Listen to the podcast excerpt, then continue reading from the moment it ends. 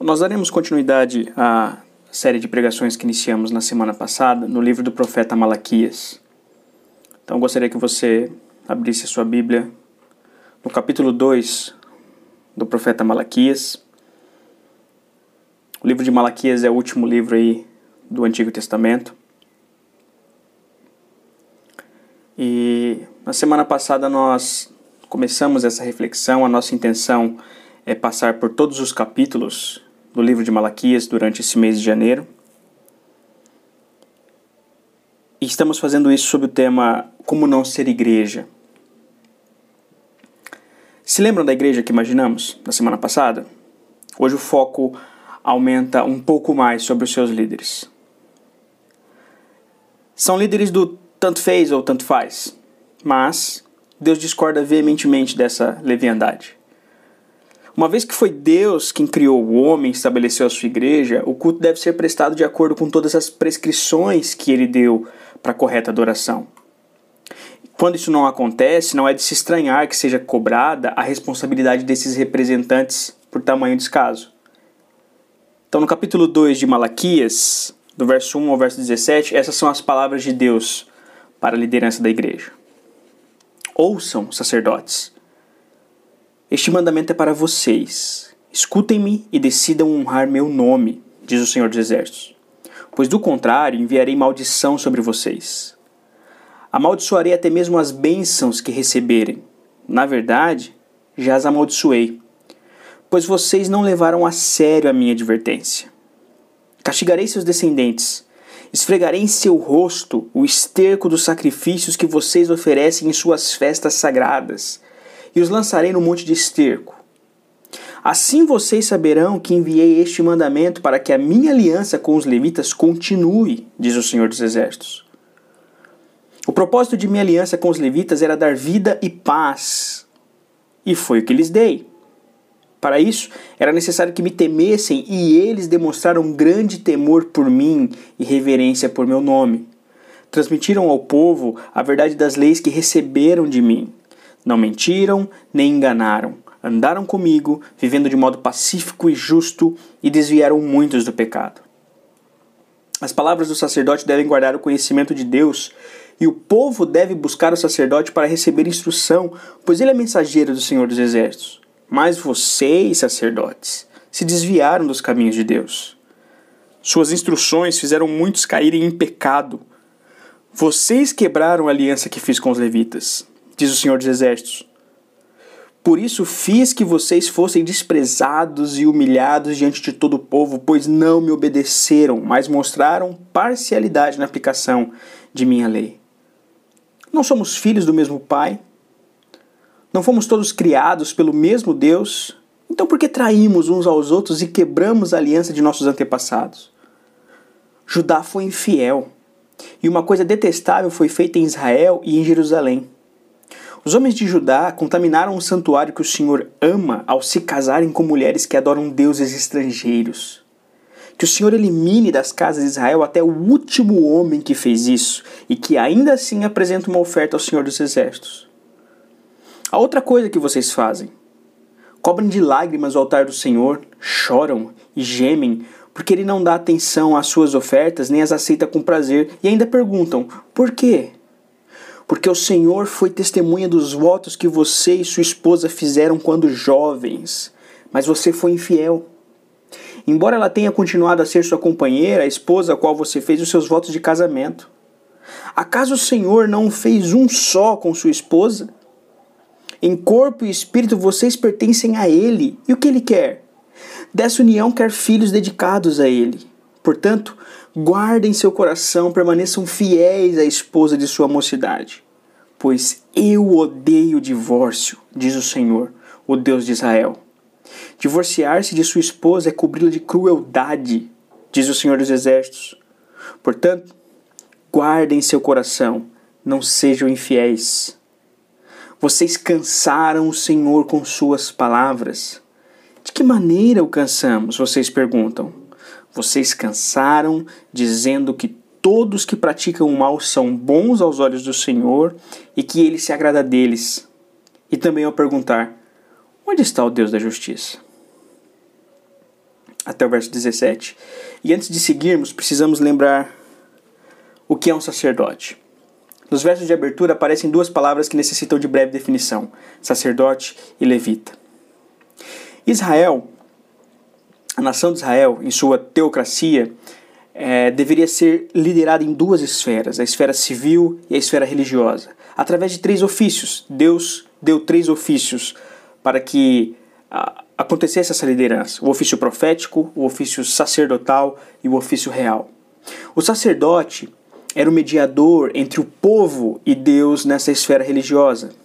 Ele era alguém preparado o ano todo para entrar uma única vez no lugar mais restrito do tabernáculo ou do templo, que era o lugar, o Santo dos Santos, e apresentar diante de Deus as ofertas e orações do povo. Esse sacerdote deveria cumprir todas as exigências da lei para isso. Caso contrário, ele morreria no exercício da sua função.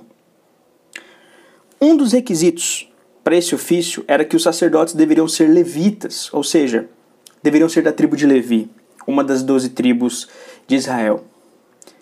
E bem, na semana passada, o livro de Malaquias foi definido como uma sentença condenatória.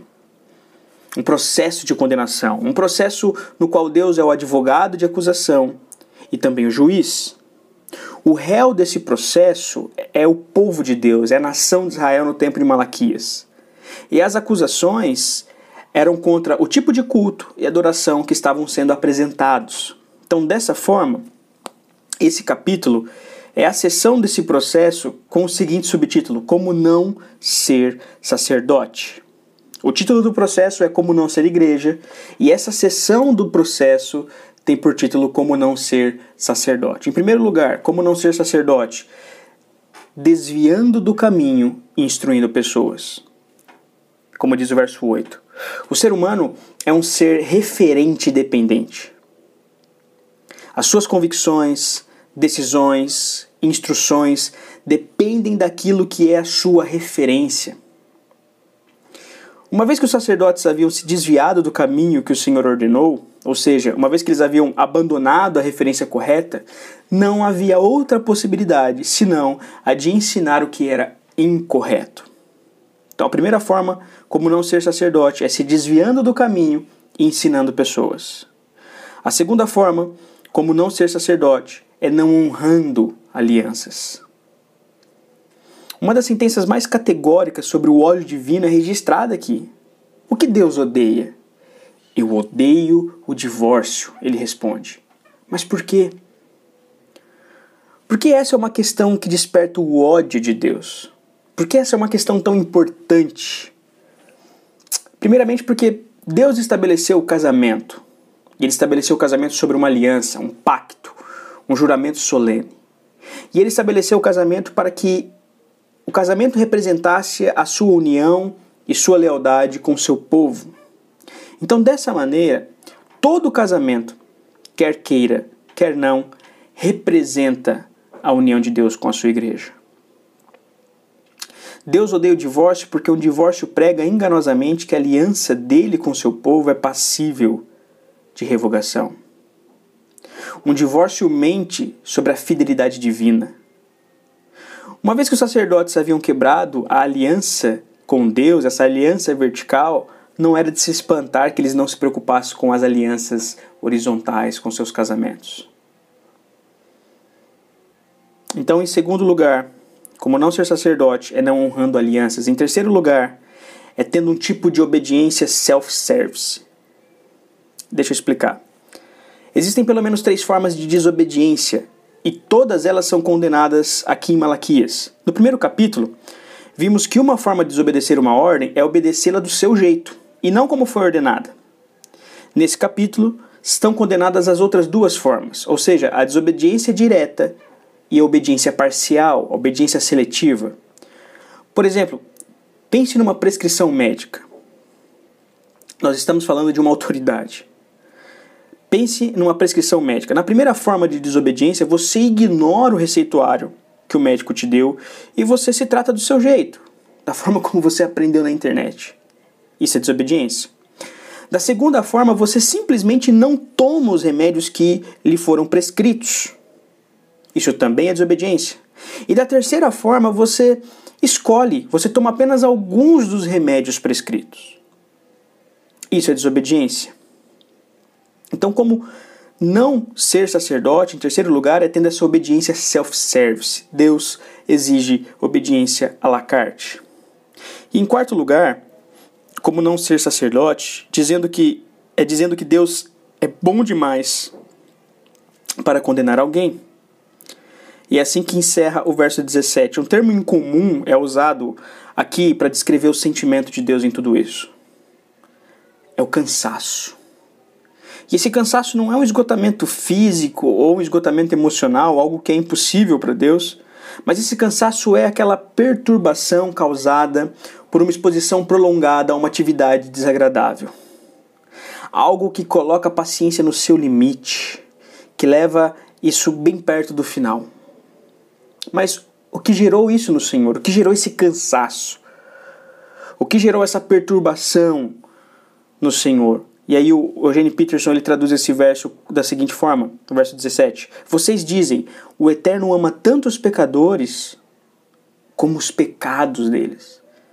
O Eterno é bom demais para julgar as pessoas. Assim pensavam e pregavam aqueles sacerdotes. Quando terminamos a leitura desse capítulo, existem três maneiras de interpretarmos uh, e entendermos suas respectivas aplicações. Três maneiras, duas erradas e uma correta. A primeira interpretação dessa profecia é restringi-la única e exclusivamente aos sacerdotes no tempo de Malaquias. É aquele tipo de leitura que diz assim: Poxa, como era lamentável a condição desse povo, sob essa liderança nessa época. E essa é uma interpretação completamente equivocada, uma interpretação que restringe essa mensagem única e exclusivamente ao tempo de Malaquias. Essa é uma interpretação completamente equivocada. A segunda maneira de enxergar esse capítulo é perceber que as advertências direcionadas àqueles sacerdotes é algo também direcionado à liderança da igreja contemporânea. É aquele tipo de leitura que pensa o seguinte: olha, é isso que Deus espera dos líderes hoje. E são essas as condenações que aguardam aqueles que lideram de forma contrária à palavra de Deus. E essa é uma interpretação parcialmente correta. E por esse motivo, ela continua sendo equivocada, ela continua sendo incorreta, porque a Bíblia não é um livro de meias verdades. A Bíblia não é um livro de que, que seja parcialmente correta. Então, a terceira e única forma correta de lermos, entendermos e aplicarmos essas palavras é à luz do restante de toda a Bíblia. O que diz o restante das Escrituras, especialmente o Novo Testamento, sobre os sacerdotes. Então vamos numa viagem rápida por alguns textos do Novo Testamento. A primeira carta de Pedro, capítulo 2, verso 5, Pedro diz assim: E vocês também são pedras vivas. Pedro está falando para a igreja: vocês também são pedras vivas, com as quais um templo espiritual é edificado. Além disso, são sacerdotes santos. Olha o que Pedro diz: por meio de Jesus Cristo. Por meio de Jesus Cristo, oferecem sacrifícios espirituais que agradam a Deus. Na mesma carta, capítulo 2, verso 9, primeira carta de Pedro: Vocês, porém, são povo escolhido, reino de sacerdotes, nação santa, propriedade exclusiva de Deus. Assim, vocês podem mostrar às pessoas como é admirável aquele que os chamou das trevas para a sua maravilhosa luz. Mas não foi apenas o apóstolo João que escreveu a respeito da igreja como sacerdote. Desculpa, não foi apenas o apóstolo Pedro que escreveu da igreja como sacerdotes. Olha o que João escreveu na sua revelação no livro do Apocalipse, revelação que ele teve enquanto estava ali exilado na ilha de Patmos. Apocalipse capítulo 1, verso 6, João escreve o seguinte: Ele fez de nós um reino de sacerdotes para Deus, seu Pai. A ele sejam a glória, o poder para todos sempre. Amém. No capítulo 5 de Apocalipse, verso 9 e 10, ele escreve: ele está tendo uma visão, e nessa visão ele diz o seguinte: entoavam um cântico novo com essas palavras: Tu és digno de receber o livro, abrir os selos e lê-lo, pois foste sacrificado e com teu sangue compraste para Deus pessoas de toda tribo, língua, povo e nação. Tu fizeste delas um reino de sacerdotes para nosso Deus, e elas reinarão sobre a terra. E lá no final do livro do Apocalipse, capítulo 20, verso 6, João escreve o seguinte: Felizes e santos são aqueles que participam da primeira ressurreição. A segunda morte não tem poder algum sobre eles, pois serão sacerdotes de Deus e de Cristo e reinarão com ele por mil anos. A pergunta é: de quem os apóstolos Pedro e João estão falando? Eles estão falando de nós, da igreja, e esse é o nosso flagrante. Quando lemos a Bíblia, ela não está falando a outras pessoas em outro tempo, em outra situação ou ainda em outra igreja. Ela sempre fala diretamente a nós, essas são as nossas acusações. Nós somos esses sacerdotes.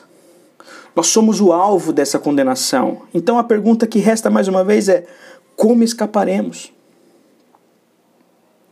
E pela graça e misericórdia de Deus, aquele que é alvo das acusações é o mesmo a quem é oferecido perdão.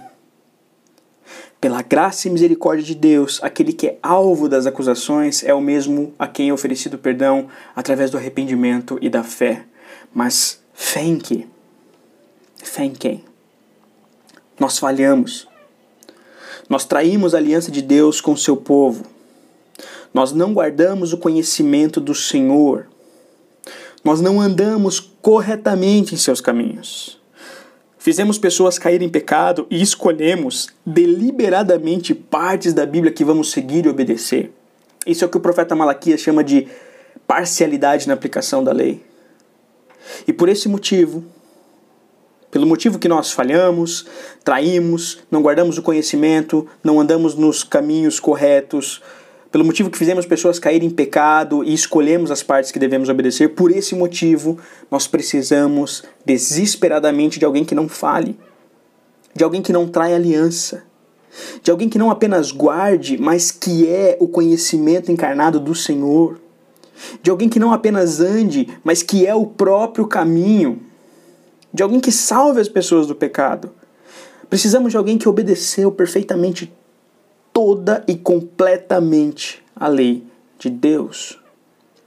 Precisamos de um mediador perfeito entre esse Deus Santo e a humanidade pecadora. Então, veja o que o autor da carta aos Hebreus nos diz.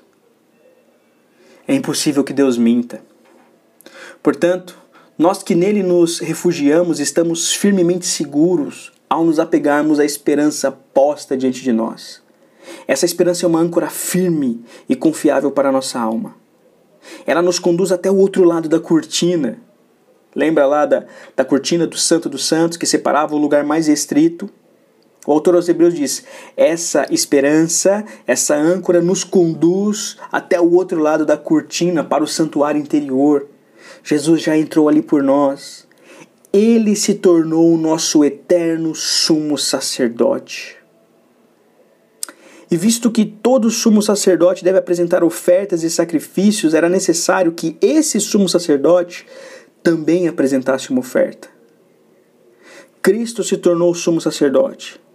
Ele entrou naquele tabernáculo maior e mais perfeito no céu que não foi feito por mãos humanas, nem faz parte desse mundo criado, com seu próprio sangue. Essa foi a sua oferta. Com seu próprio sangue entrou no lugar santíssimo de uma vez por todas e garantiu redenção eterna. Embora fosse filho, aprendeu a obediência por meio do seu sofrimento e com isso foi capacitado para ser o sumo sacerdote perfeito e tornou-se a fonte de salvação eterna para todos que lhe obedecem.